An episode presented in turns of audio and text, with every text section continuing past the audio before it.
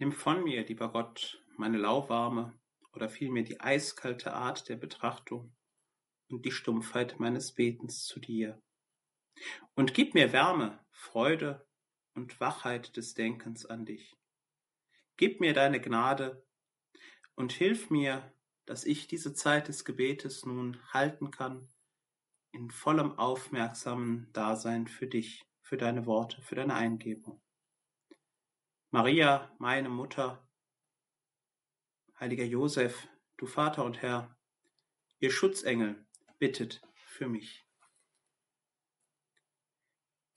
Es ist einer der, wie ich finde, beeindruckendsten Filme, Verfilmung eines Comics, die es bisher gegeben hat. Er war erfolgreich auch mit Oscars übersät und er ist bestimmt einer der erfolgreichsten Kinofilme, die es in der jüngeren Vergangenheit gegeben hat. Ich spreche von The Dark Knight. Da gibt es eine, wie ich finde, eine von vielen grandiosen Szenen, zwar recht gegen Ende, wo Batman den Joker auffängt, als der von einem Dach runterfällt und dieser Joker dann sagt, das passiert, wenn eine unaufhaltsame Kraft auf ein unbewegliches Objekt stößt. Gemeint ist damit von diesem Fiesling, dass er sich als ja, unaufhaltsame Kraft ansieht, die das den Chaos, die das den Terror über die Stadt bringen will. Und der von Batman ja trotz all dem noch gerettet wird, dass er ihn nicht sterben lässt in einem Affekt, in einer Wut, sondern dass er ihn rettet und ihn am Leben hält, obwohl er jemand ist, der aus Sicht des Jokers selber nicht das Leben verdient hat. Da treffen sozusagen zwei Mächte aufeinander. Herr, ich weiß, es ist ein Film und wahrscheinlich auch nicht unbedingt ein Film, den jeder gerne sieht oder dessen Geschmack jeder jeden trifft. Das ist normal, das ist auch gut so. Es gibt verschiedene Geschmäcker. Aber trotzdem finde ich dieses Bild der scheinbar unaufhaltsamen Kraft, die auf ein unbewegliches Objekt stößt, ein grandioses Bild, um das heutige Evangelium zu betrachten. Ja, dein Handeln wahrzunehmen oder besser einordnen zu können. Es wird davon gesprochen, dass du in einer Synagoge zu Gast bist und es dort einen Menschen gibt mit einer verdorrten Hand. Eine Hand, die scheinbar ja verkümmert ist, zurückgeblieben ist oder wie man das auch immer genau sehen möchte. Und dass es ein Sabbat ist.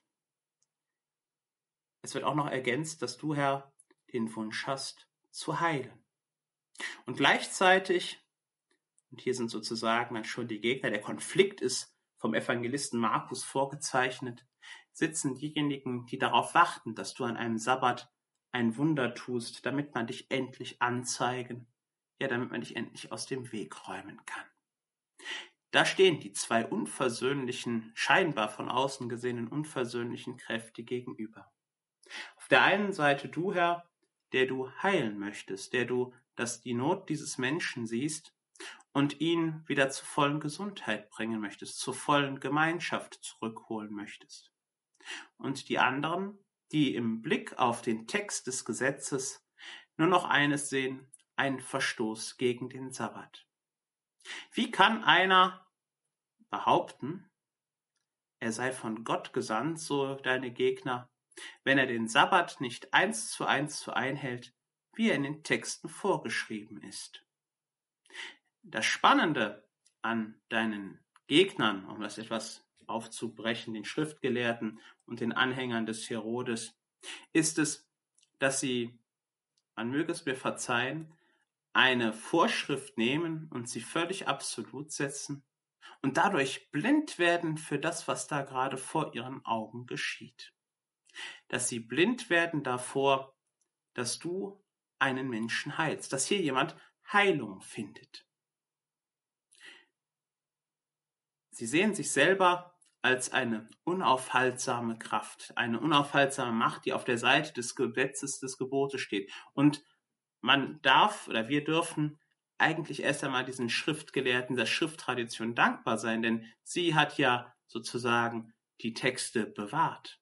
Das Wächteramt war gut, die Wächter waren wichtig, diejenigen, die die Texte immer wieder neu übertragen haben, sie weitergegeben haben, den Menschen die Einhaltung der Gebote beigebracht haben. Du wirst an einer anderen Stelle im Evangelium ja auch sagen, es ist wichtig, auf das zu hören und das zu tun, was die Schriftgelehrten und Pharisäer, die auf dem Stuhl des Mose sitzen, was sie lehren, was soll man tun? Aber man soll sich nicht nach ihren Handlungen richten. Herr, wenn ich mir diese unaufhaltsame Kraft ansehe, die sozusagen keine Rücksicht nimmt auf das, was da gerade vor ihnen passiert, ja, dass sie im wahrsten Sinne des Wortes blind für das sind, dann denke ich an mich selber, an meinen Alltag, an das, was ich jeden Tag so erlebe und tue. Herr, wie oft muss ich zugeben, dass ich beispielsweise in meinem Alltag vergesse, wenn ich die Menschen beispielsweise am Straßenrand sitzen sehe, die um Geld betteln, die eine Not haben, dass ich diese Menschen übersehe, dass ich an ihnen vorbeigehe. Oder dass ich einen Menschen absichtlich falsch verstehen möchte, weil ich einfach seine Nase nicht mag, weil ich einfach mit diesem Menschen schon immer über Kreuz gelegen habe oder weil dieser jemand mal irgendwann irgendwas Falsches gesagt oder getan hat. Ich bin blind dafür und wälze sozusagen alles andere platt, um es mal etwas überspitzt und hart zu formulieren. Oder wie gehen wir an das Beispiel des Heiligen? Ich bin Priester, Herr, ich bin einer deiner Priester und ich darf jeden Tag die heilige Messe feiern. Wie oft geschieht es, dass ich diese Messe feiere, rein körperlich, aber dann nicht mit dem vollen Herzen vielleicht dabei bin. Dass ich zerstreut bin, dass ich blind bin für das Wunder, was da vor mir auf dem Altar geschieht, dass du, Herr, wirklich sakramental mit Leib und Blut gegenwärtig bist. Ja, dass du uns daran teilhaben lässt. Wie oft sehe ich das vielleicht nicht? Wie oft kriege ich das einfach nicht auf die Kette? Wie oft tue ich auch anderen Unrecht oder warte nur darauf, wie eine geifernde Hyäne, dass die anderen einen Fehler machen, damit ich dann über sie herfallen kann, so wie die Anhänger des Herodes und die Schriftgelehrten im heutigen Evangelium. Du, Herr, bist fassungslos, traurig, ja zornig und böse blickst du um, als du merkst, dass die anderen, die dieses Leiden, dieses körperliche und seelische Leiden des Mannes mit der verdorrten Hand sehen, einfach nur stumm dasitzen und nichts tun. Papst Franziskus war es, der einmal gesagt hat, die schlimmste Krankheit, die es heute gibt, ist die Gleichgültigkeit. Ich glaube, dass der Heilige Vater da in seinen Worten genau diese Situation sieht. Es ist auch eine Art von unaufhaltbarer Machtschein, jedenfalls für uns scheint es zu sein, dass wir gleichgültig werden, dass die Masse an Leid, die wir durch die Medien, durch die Zeitungen, durch all diese Nachrichten bekommen, die wir vielleicht auch im Umfeld selber erleben, uns gleichgültig werden lassen gegenüber dem Schmerz der Welt.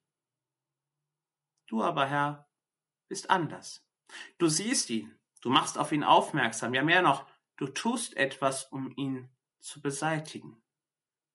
Du mahnst die Menschen durch dein Handeln dazu, für diese Sachen ein offenes Auge zu haben. Das ist auch der Grund, warum sie im Evangelium heute dich hassen.